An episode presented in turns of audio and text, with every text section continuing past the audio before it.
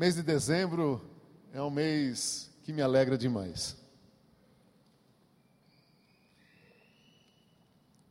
Eu sei que as nossas memórias, para quem teve memórias assim, nos remete a um tempo de comunhão com a família, nos remete a um tempo de comunhão com os pais. Eu não tenho mais o meu pai vivo, mas sempre que me lembro desses momentos, me remete àquela comunhão em que nós sentávamos à mesa, reuníamos a família, e dezembro sempre é, sempre foi um tempo de celebrar a vida, a comunhão, o nascimento do Salvador Jesus.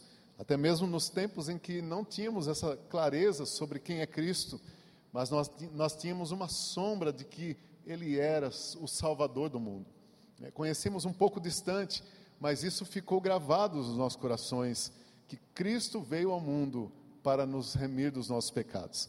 Então, mês de dezembro é um mês que me alegra muito, eu acredito que alegra todos vocês, e deve ser assim. Algumas pessoas dizem, ah, mas Jesus não nasceu em dezembro. Não importa.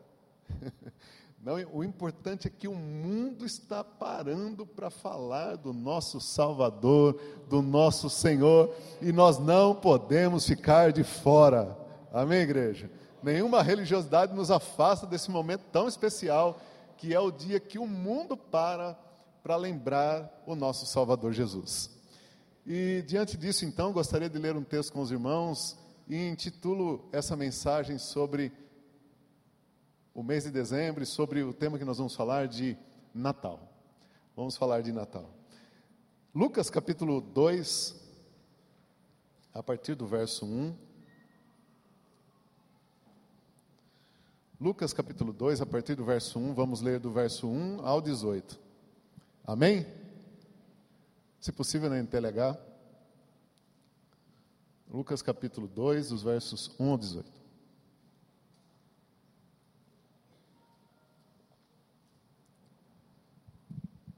Sem NTLH? Então tá bom, vamos nessa mesmo, não tem problema. Naqueles dias, César Augusto publicou um decreto ordenando o recenseamento de todo o Império Romano. Este foi o primeiro recenseamento feito quando Quirino era governador da Síria. E todos iam para sua cidade natal a fim de alistar-se. Assim, José também foi da cidade de Nazaré da Galiléia para a Judéia, para Belém, cidade de Davi, porque pertencia à casa e à linhagem de Davi. Ele foi a fim de alistar-se com Maria, que lhe estava prometida em casamento e esperava um filho. Enquanto estava lá, chegou o tempo de nascer o bebê. E ela deu à luz ao seu primogênito envolveu-o num pano e o colocou numa manjedoura, porque não havia lugar para eles na hospedaria. Haviam pastores que estavam nos campos próximos e durante a noite tomavam conta do seu, dos seus rebanhos.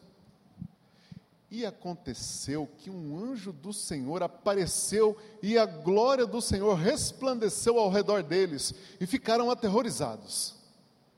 Mas o anjo lhe disse: Não tenha medo, estou lhe trazendo boas novas de grande alegria que são para todo o povo. Hoje, na cidade de Davi, de Davi lhes nasceu o Salvador, que é Cristo, o Senhor. Isto lhes servirá de sinal. Encontrarão o bebê envolto em pano e deitado numa manjedoura. Até o 18. Isto lhe servirá de sinal. Encontrarão o bebê, já lemos. Próximo, 13. De repente, uma grande multidão de exército celestial apareceu com um anjo, louvando a Deus e dizendo: Glória a Deus nas alturas, paz na terra aos homens aos quais ele concede o seu favor. Quando os anjos o deixaram e foram para o céu, os pastores disseram uns aos outros: Vamos a Belém, vejamos isso que aconteceu e que o Senhor nos deu a conhecer. Então, correram para lá e encontraram Maria, José e o bebê deitado na manjedoura. Depois de o verem, contaram a todos o que lhes fora dito a respeito daquele menino. Glória a Deus. Que lindo, igreja. Que lindo. Você sabe que quando eu, eu era menino, no, no primário ainda, que hoje é o Fundamental 1, né? Estou decorando. era o primário na minha época. Na escola a gente aprendia a fazer presépio. E era uma maneira linda de evangelizar. Evangelizar criançada. A gente parava uma semana para ficar montando presépio. Ia para casa, os pais ajudavam, pegavam uma caixa, areia e fazia ali o bonequinho da Maria, do José, do menino Jesus, colocava os, os carneirinhos, os reis magos e colocava ali também os pastores. Ah, que legal que era, é maravilhoso isso, né? Eu tenho saudade desse tempo, muito bom. Não sei se as crianças ainda fazem isso, maravilha, que, que lindo que é isso, que ótimo. Fica na memória da gente.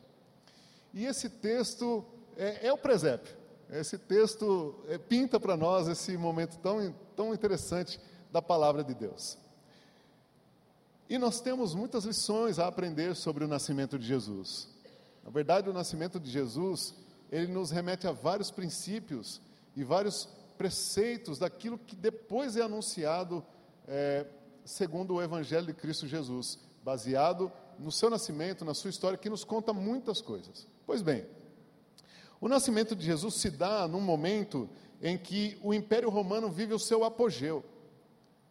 O Império Romano tinha é, conquistado todas as terras que o Império Grego havia alcançado, o Império Helenista, e então César Augusto, César Augusto está no, no ápice do seu governo, ele alcança plenitude. E eles estão desfrutando de prosperidade, riqueza. O mundo romano está desfrutando de uma paz temporária, e é nesse cenário que Jesus vem ao mundo. Jesus vem ao mundo quando uma paz temporária tomava conta daquele, daquele império, daquela região toda, dominada pelos romanos.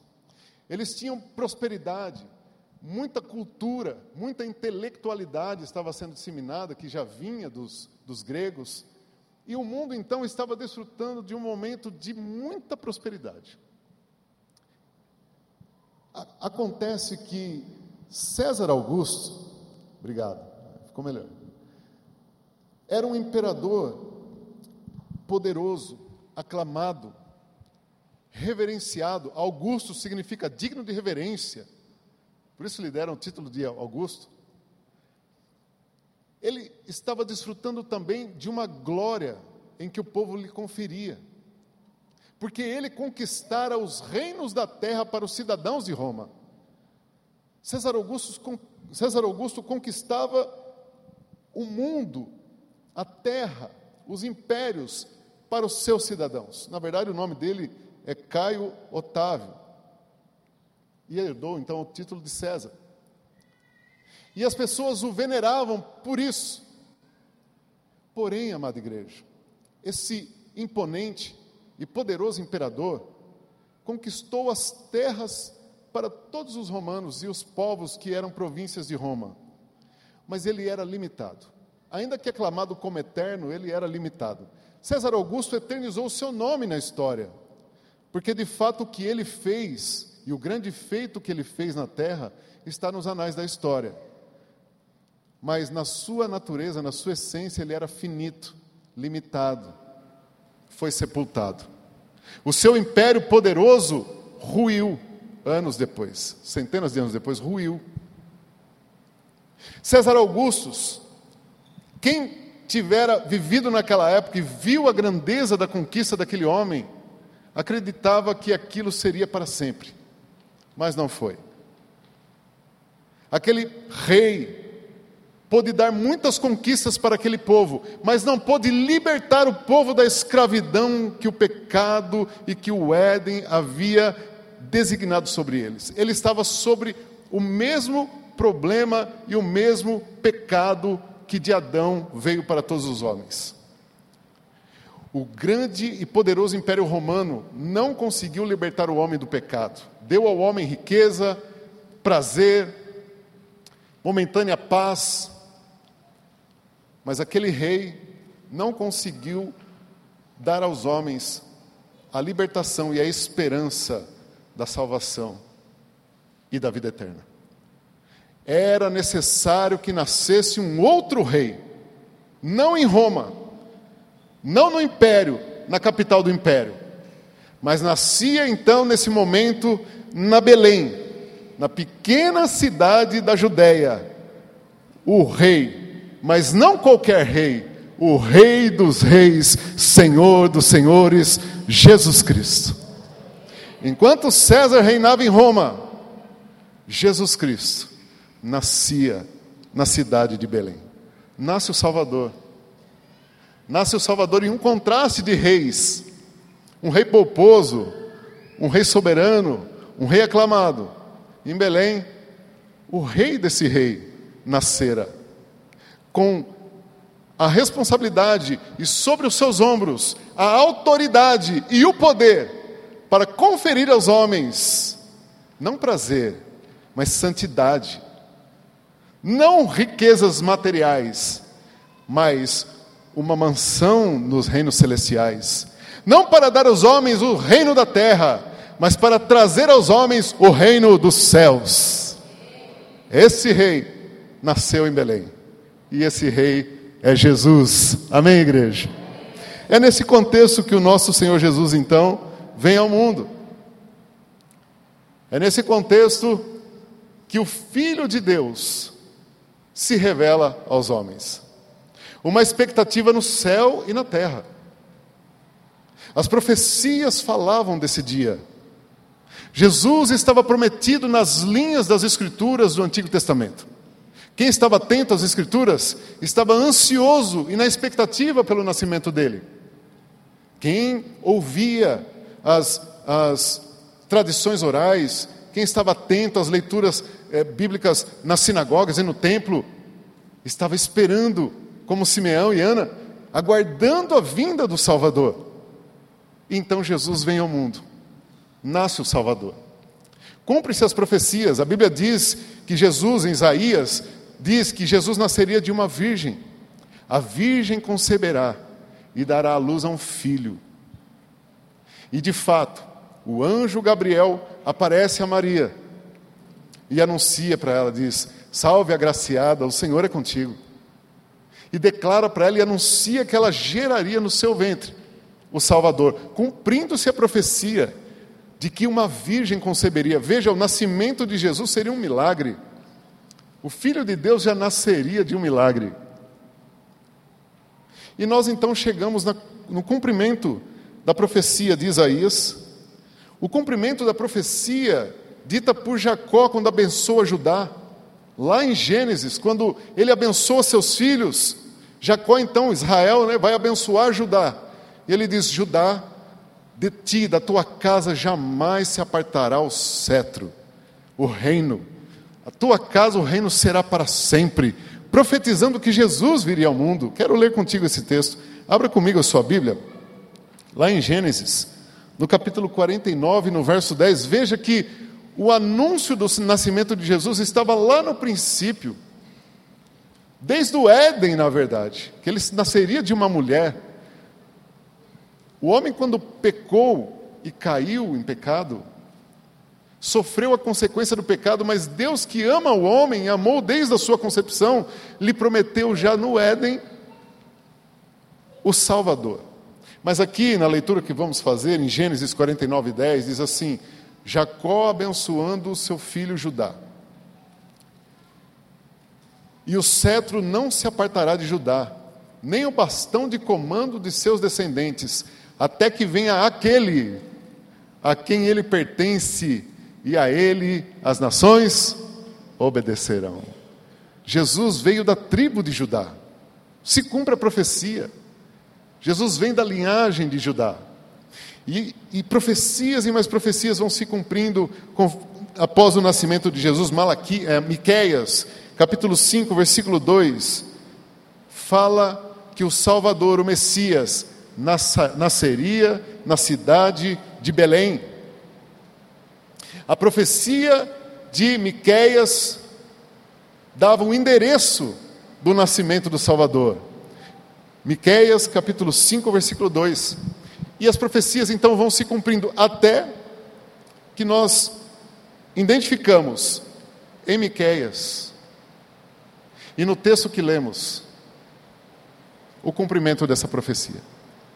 Lucas capítulo 2, do 1 ao 18, foi o texto que nós lemos que está em consonância com o texto de Miqueias 5:2. Ele nasceria em Belém, na cidade de Davi, na casa do pão. Belém significa casa do pão. Lucas então vai descrever o nascimento de Jesus tudo que conspirou para que Jesus nascesse em Belém. E eu quero observar com você, igreja, essa conspiração do céu para que Jesus nascesse em Belém, e vocês vão ver como é intrigante essa, essa história. Vamos lá. Então José e Maria estavam em Nazaré, não estavam em Belém. Se você prestar atenção no texto, eles estavam em Nazaré. Maria, o endereço de Maria, a residência de Maria era em Nazaré. Isso está registrado em Lucas 1,56. Ela visita Isabel e volta para sua casa, diz o texto, em Nazaré. E José estava lá com ela. Maria estava de quantos meses? Nove meses. Não está dizendo assim no texto, mas diz que eles foram se alistar e ela já teve o filho. Então, muito provavelmente, ela já estava entrando no nono mês. Imagina o tamanho da barriga. Né? Segurando aqui, apoiando aqui atrás, é assim, a grávida. Estava para nascer. Meus irmãos, quem são consciência com a noiva grávida, a esposa grávida de nove meses, entrando no nono mês, vai sair de um lugar para dar a luz em outro lugar. 120 quilômetros de distância ficava Belém de Nazaré, 120 quilômetros. Provavelmente a família de José era de lá. Eles nunca fariam esse caminho. Eles nunca iriam para lá se não fossem forçados a ir. Sim ou não? Eles nunca. Nenhum homem em sã consciência que ama a vida faz a esposa andar 120 quilômetros para parir em outro lugar, 120 quilômetros de distância. Então, tudo levava a crer que Jesus nasceria em Nazaré. Jesus nasceria em Nazaré. Mas a profecia dizia que ele nasceria onde? Belém. Então, como Deus é o Deus que intervém na história para que a sua vontade e o seu plano aconteça, Deus então mexe no coração de César Augusto e fala e o instiga, o motiva a fazer um recenseamento. Eu acho que Deus estava olhando e falou: Meu Deus do céu, José não vai levar a mulher para visitar a família, tem que nascer em Belém esse menino. E José tranquilo lá em Nazaré, não leva o menino e a esposa para conhecer a família lá em Belém. E Deus do céu olhando e falou: Meu Deus, seis meses, sete meses, nada desse homem sair daí para Belém. Vou dar um jeito. então Deus cutuca César Augusto. E ele faz um recenseamento. Recenseamento é um alistamento Todos deveriam se alistar na sua cidade natal. Todos deveriam ir para a sua cidade natal para poder fazer um alistamento. Isso provavelmente foi feito pelo imperador para que ele pudesse contabilizar os bens, saber a quantidade de família, as posses, para aumentar os impostos. Né? Nada era por acaso. Mas esse era no plano humano. Mas no plano divino, era Deus falando: José, meu filho, vai para Belém, que o Messias tem que nascer em Belém. Maria então sai numa caminhada de 120 quilômetros, grávida. Mas pensa numa mulher forte, pensa numa mulher santa, pensa numa mulher de Deus. E eles caminharam até Belém. E quando eles chegaram em Belém, a cidade estava tomada, amém? Mas eles foram. Sabe por que eles foram, igreja? porque eles obedeceram a Deus. Eles tinham entendimento de que Deus estava no controle de todas as coisas. Sabe, amada igreja, o que eu aprendo com isso? Que às vezes as coisas da nossa vida não acontecem do jeito que a gente quer. Às vezes a gente acha que Deus não está nem naquele negócio que nós estamos fazendo. Às vezes a gente imagina que Deus não está nem operando na nossa vida naquela área que nós queremos. Ah, Deus ele é comigo, mas aqui nessa área eu acho que não está dando tudo errado, não está dando certo. Mas uma coisa eu tenho certeza, igreja: quando nós amamos a Deus e estamos no centro da Sua vontade, todas as coisas vão cooperar para o nosso bem. Às vezes nós achamos que está demorando, mas na verdade Deus está trabalhando, Ele vai mover o céu, a terra, imperador, Ele vai mover o coração do seu chefe, seja de quem for, para que aquilo que Ele quer que aconteça na sua vida, vai acontecer, porque Ele é o Deus da sua história, Ele é o Deus da sua vida, Ele é o Deus que te chamou e Ele operará grandes coisas na sua vida. Porque o nosso Deus é assim, é o Deus que intervém na história.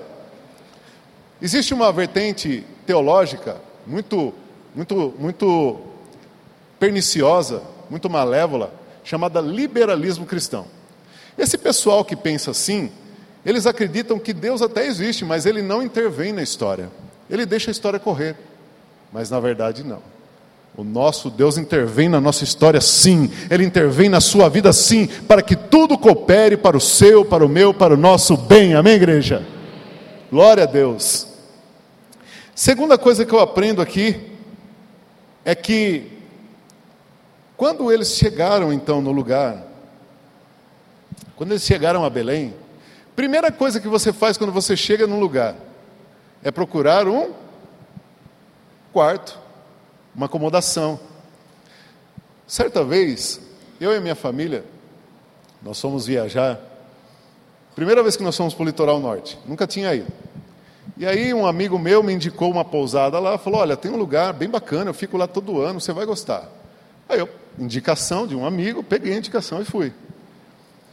Chegando lá no lugar, a gente parou o carro assim, era era ele era um era um era um lugar bem amplo, mas tinha tinham vários várias casinhas dentro daquele lugar, vários puxadinhos. E, e, e o rapaz lá ele alugava os lugares para quem passava a temporada lá em Ubatuba. E quando eu cheguei lá, eu falei, ó, oh, o meu lugar onde é? Né? Onde é o meu apartamento? Né? Que ele falou que era apartamento. Ele falou, oh, o seu apartamento é aquele ali. A pessoa da recepção. Quando eu coloquei o carro de frente com o apartamento que ele tinha me dito que era nosso, tinha umas mulheres lá dentro, todas apavoradas, e vassoura que subia e descia, vassoura que subia e descia. A minha esposa olhou e falou assim: Ô Paulo, é o que eu estou imaginando? Eu falei: Eu acho que é o que você e eu estamos imaginando. Elas estão matando barata. Vassoura subia, pá! E pisava. Ela falou assim: não, é, não acredito. Irmãos, pensa numa mulher que enfrenta demônio, mas não enfrenta barata, é a dona Karina. Pega demônio pro pescoço, pastor. Mas barata não. Barata, bota para correr. Ela falou assim: não acredito, meu Deus. Eu falei: calma, eu vou lá, deixa comigo, eu vou lá. Aí eu cheguei lá e, enfim, não tinha jeito, né? O lugar estava um caos. É propaganda enganosa, não era aquilo que nós esperávamos. Aí eu disse para ela: fique tranquila, nosso passeio não vai ser frustrado. Saí de lá e falei: meu Deus, e agora? Quando você chega de improviso no lugar, é, hoje a gente tem o recurso de entrar na internet e reservar um lugar. Mas de improviso, nós saímos assim, sem eira nem beira. sem lenço, sem documento. A gente saiu procurando algum lugar. Mas Deus Diga mais Deus. Deus é lindo. Né? A gente saiu andando naquela rua, as crianças todas, os meninos eram pequenos ainda, né? frustrado. E agora, papai? Olhando para mim com aquela cara, o olhinho branco. Eu falei: não, fica tranquilo. Deus não nos trouxe aqui à toa. Deus vai dar um jeito, nós vamos arrumar algum lugar. Fica tranquilo. Saímos olhando, olhando para um lado. Imagina, os dois, a família toda olhando para um lado, olhando para o outro. Meus irmãos, Olha como Deus é lindo e trabalha nas pequenas coisas. Estava inaugurando uma pousada novinha em folha naquela rua que nós estávamos. Mas novinha, cheirando novo. Nós fomos os primeiros a estrear o quarto, não é verdade? O Mateus sentou naquela cama e falou assim: Pai, daqui eu não saio mais. e nós louvamos a Deus e ficamos lá. Mas eu estou contando essa história por quê? Imagina José e Maria saindo de Nazaré e indo para Belém, sem ter o, Airbnb, sem ter o, o, o, Como que é o nome do outro aí? O, enfim, esses sites de, de reserva. Não tinha site de reserva. Né? Eles saíram esperando chegar lá. E quando chegaram lá, foram procurar uma acomodação. Eu imagino que a caminhada foi difícil com Maria, né? Porque mulher grávida tem que parar para fazer xixi várias vezes, né? assim. É difícil, barrigão. Quando chegou lá em Belém, estava tudo ocupado. Não tinha acomodação. O texto diz que estava tudo ocupado. Quando eles chegaram na estalagem, não tinha mais lugar para eles. Meus amados, o hospedeiro, ele não acomodou a família de José. Simplesmente disse: não tem lugar. Agora, olhar para uma mulher grávida, né, um homem, uma mulher grávida, perto de parir, sensibiliza qualquer um, sim ou não? Mas não sensibilizou aquele homem. ele disse: Olha, não tem lugar, e fechou a porta. E eu acredito que ele não fez isso por maldade, não fez isso porque ele era malévolo, não a pressão dos hóspedes seria maior. Enfim, seja qual for o motivo, José e Maria tiveram que procurar um outro lugar para se hospedar, porque aquele estava cheio. Quero fazer uma observação aqui, meus irmãos. Nós estamos no Natal falando sobre Jesus de Nazaré. É um momento em que o mundo deveria estar refletindo sobre o Cristo, Filho de Deus. Mas infelizmente, muitos corações estão como essa hospedaria, lotados, não tem espaço para o Filho de Deus. Muitos corações nos dias de hoje, nesse mês, não tem espaço para receber o Filho do Altíssimo. E não é por maldade, não é porque odeiam Cristo, é porque os seus corações estão lotados de outras coisas que não é a esperança da salvação. Muitos lares nesse mês não terão uma ceia para lembrar de Cristo. Muitas famílias perderam essa herança. Muitas famílias perderam esse costume de lembrar de Jesus, porque estão ocupados com riquezas, com glórias humanas, com compromissos de viagem, que é bom, mas não pode suprimir e nem substituir a lembrança do Deus vivo que veio habitar na terra e nos oferecer a vida eterna. Infelizmente, muitos corações estão como essa hospedaria. Nós estamos no tempo de lembrar e de dar espaço àquele que nasceu para nos salvar e para nos amar. Amém? Então, Resta ao casal procurar aquilo que seja possível fazer um parto. E aonde seria possível fazer um parto? Um lugar que não chovesse, pelo menos, né, igreja? Eles encontram então uma gruta, possivelmente uma gruta, onde se colocava um rebanho. E nessa gruta onde se colocava rebanho, sempre havia uma manjedoura, onde os, os animais comiam. Era um coxo de madeira onde se colocava ali a, o, o, alimento do animal e eles comiam, o, o, os, os cordeiros. Os pastores que estavam ali próximo da região provavelmente usavam esse lugar. Então José e Maria foram para lá. Ela estava próxima de dar a luz. E de fato, quando entraram nesse lugar, Maria então concebe. O Filho de Deus, o Salvador no mundo, nasceu, mas não num palácio. Não, o Filho de Deus não nasceu num palácio, ele nasceu numa gruta. O Rei dos Reis, Senhor dos Senhores, diz o texto, que nasceu num lugar onde se colocava cordeiros. Enquanto César Augusto se esbanjava no seu palácio real, o Rei dos Reis, o Deus encarnado, nascia humildemente numa gruta junto com um rebanho de cordeiros e de ovelhas. Por mais intrigante que seja essa história para nós, mas isso tem uma mensagem muito profética. O apóstolo João diz que Israel não recebeu Jesus. João vai dizer: ele veio para os seus, mas os seus não o receberam.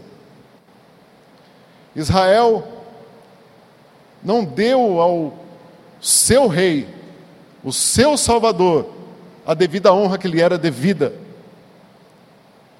Jesus recebe Israel numa manjedoura e despede Israel numa cruz. Esse foi o povo que rejeitou Jesus. O grande rei então estava para nascer num lugar simples, num lugar humilde. Mas Deus não faz nada por acaso. Qual lugar mais ideal para nascer o Cordeiro de Deus que tira o pecado do mundo? O próprio lugar onde nasce Jesus é profético, porque aquele que se fez cordeiro e foi imolado pelos nossos pecados, nasceu no lugar onde se coloca os cordeiros. Ali estava nascendo o Cordeiro de Deus, sacrifício para mim e para você, amém, igreja? Foi colocado numa manjedoura, foi acolhido numa manjedoura. Do nascimento à morte, Jesus manifesta a graça de Deus. Terceiro ponto: o nascimento de Jesus é proclamado, mas não é proclamado por homens. Verso 9 e 10 do capítulo 2, quero ler com vocês de novo para refrescar a nossa memória. O texto vai dizer então que Jesus, os, Jesus nasce, o Cordeiro de Deus nasce, e ele então é anunciado. Mas, se a nós, se aos homens, está designado, está otorgado a missão de anunciar o Evangelho, anunciar o nascimento do Filho de Deus, foi privilégio dos anjos. Se nós anunciamos o seu Evangelho, o seu nascimento são os anjos que o anunciam. Isso demonstra, igreja, tamanha autoridade e poder de Cristo, não só na terra, mas também nos céus. Quem anuncia o nascimento do Filho de Deus não são os homens, porque os homens não lhe deram a honra devida. Os homens não lhe deram a honra que dele seria devida. Então vêm os anjos e anunciam por favor. Mas o anjo lhe disse: o anjo apareceu aos pastores que estavam ali e disse: Não tenham medo, estou lhe trazendo boas novas de grande alegria que são para todo o povo. Hoje, tinha acabado de nascer, hoje, na cidade de Davi, lhes nasceu o Salvador, que é o Cristo, o Senhor. Os anjos proclamam o nascimento do Filho de Deus.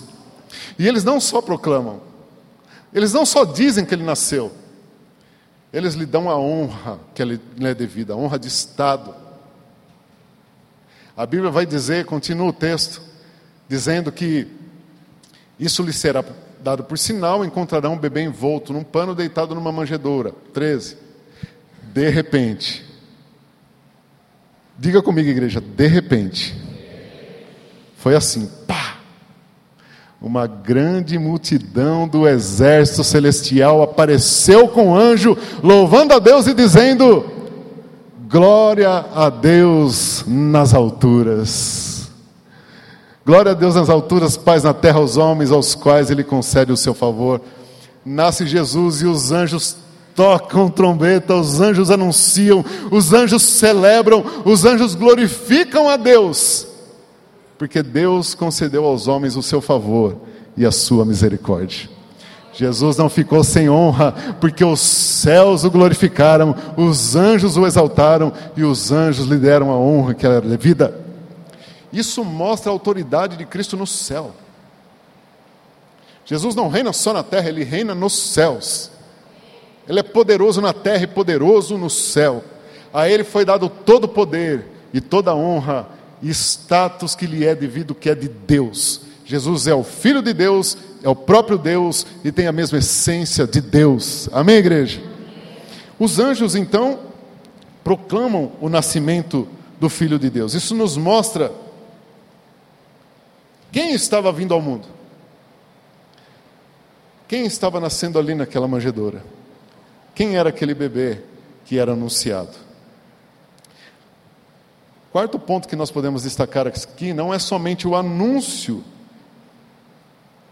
e quem anunciou, mas para quem anunciou. Vejam, os anjos anunciaram, mas para quem eles anunciaram? César Augusto? Os reis, o rei Herodes? Os governadores? Não. Não foram os poderosos que ficaram sabendo que estava nascendo ali o Messias. Não. Foram os pastores. Isso é intrigante, igreja. Isso é intrigante. Mas isso vai mostrar a essência e o caráter do ministério de Cristo. É anunciado em primeira mão o nascimento de Jesus, não para as autoridades, mas para os humildes. Pastores eram desprezados entre os religiosos, pessoas de baixo, de baixa baixo clero, pessoas de pouca importância, de pouca relevância, mas são para esses que em primeira mão é anunciado o nascimento do Filho de Deus. Isso nos traz uma grande percepção sobre o reino de Deus, igreja. Nós estamos vivendo um momento muito delicado da era cristã. E é interessante que poder, tanto econômico como status, como popularidade, tem sido misturado com o reino de Deus e o Evangelho. De certa forma, isso tem seu valor, mas, na essência, e eu, quando eu digo essência, é aquilo que é fundamento e pilar da fé cristã, isso não tem nada a ver com a graça. Jesus nasce humilde, pobre, numa manjedoura, é anunciado a pessoas humildes e simples para dizer e nos anunciar que é necessário ser humilde e simples para entender e receber a graça de Deus. Ainda que rico, mas humilde e simples. Ainda que poderoso, mas desapegado do seu poder e autoridade. Sabe por quê? Porque para receber a autoridade que lhe foi conferida a Jesus, para reconhecer o poderio e a doutrina e os ensinamentos de Jesus, precisa se destituir. Aqueles os que são poderosos precisam se despir da sua própria autoridade. Senão, eles vão encarar Jesus como concorrentes. Só existe só pode existir uma autoridade sobre as nossas vidas, e essa autoridade é de Cristo. Mas os poderosos e os ricos, que não são humildes e não são desapegados, vão encarar Jesus como concorrente. Quer ver? Lembra quando os magos foram visitar Jesus? Isso está registrado em Mateus. Herodes ficou sabendo. Herodes era o rei da Judéia, ali onde nasceu Jesus. Ele ficou sabendo que os magos foram visitar o nascido rei dos judeus. E ele falou: opa, nasceu um outro rei aqui na Judéia? Opa, não estou sabendo. Vamos fazer o seguinte: vocês vão lá, descobrem onde é o lugar, o endereço, o nome dos pais, da mãe, e me avisa, porque eu também vou lá adorá-lo.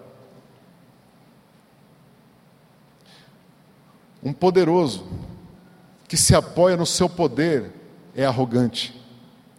Um poderoso que se apoia na sua riqueza é soberbo. Um poderoso que se apoia na sua própria autoridade jamais reconhecerá o poder e a autoridade que está sobre o único rei, Rei dos Reis, Senhor de todos os senhores. É por isso que tem que ser humilde.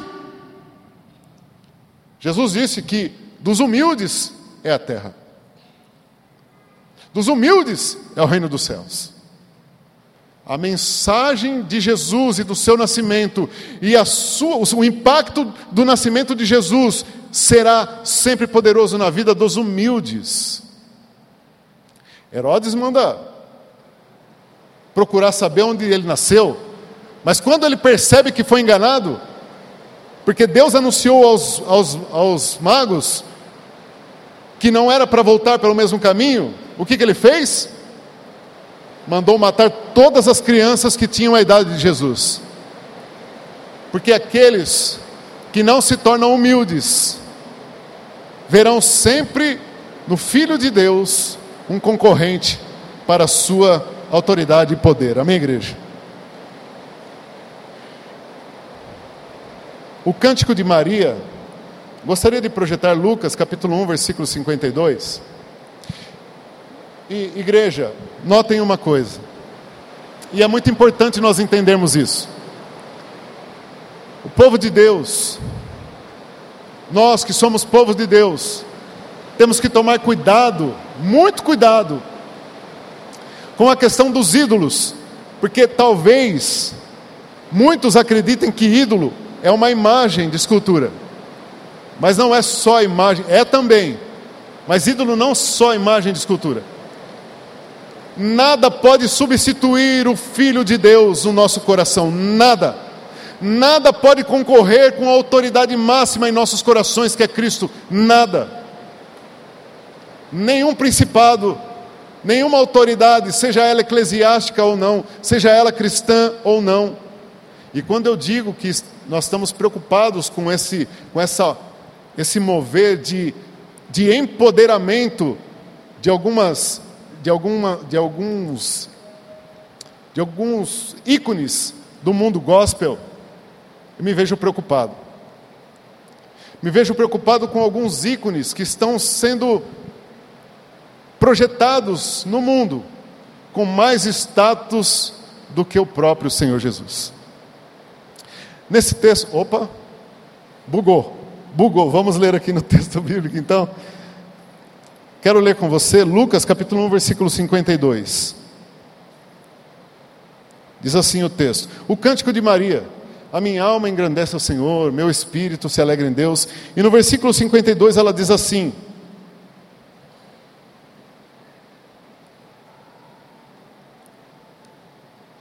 Derrubou governantes dos seus tronos, mas exaltou os humildes derrubou os governantes do seu trono, mas exaltou os humildes.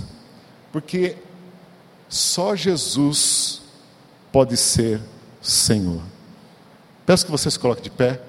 Vou caminhar para a conclusão.